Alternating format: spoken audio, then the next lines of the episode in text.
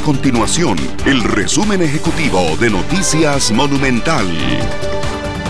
Hola, mi nombre es Fernanda Romero y estas son las informaciones más importantes del día en Noticias Monumental.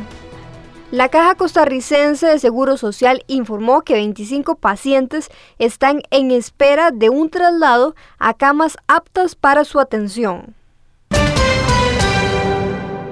La inflación en Costa Rica se ubicó en 1.21%. La mayoría de bienes y servicios subieron de precio. Estas y otras informaciones usted las puede encontrar en nuestro sitio web www.monumental.co.cr. Nuestro compromiso es mantener a Costa Rica informada. Esto fue el resumen ejecutivo de Noticias Monumental.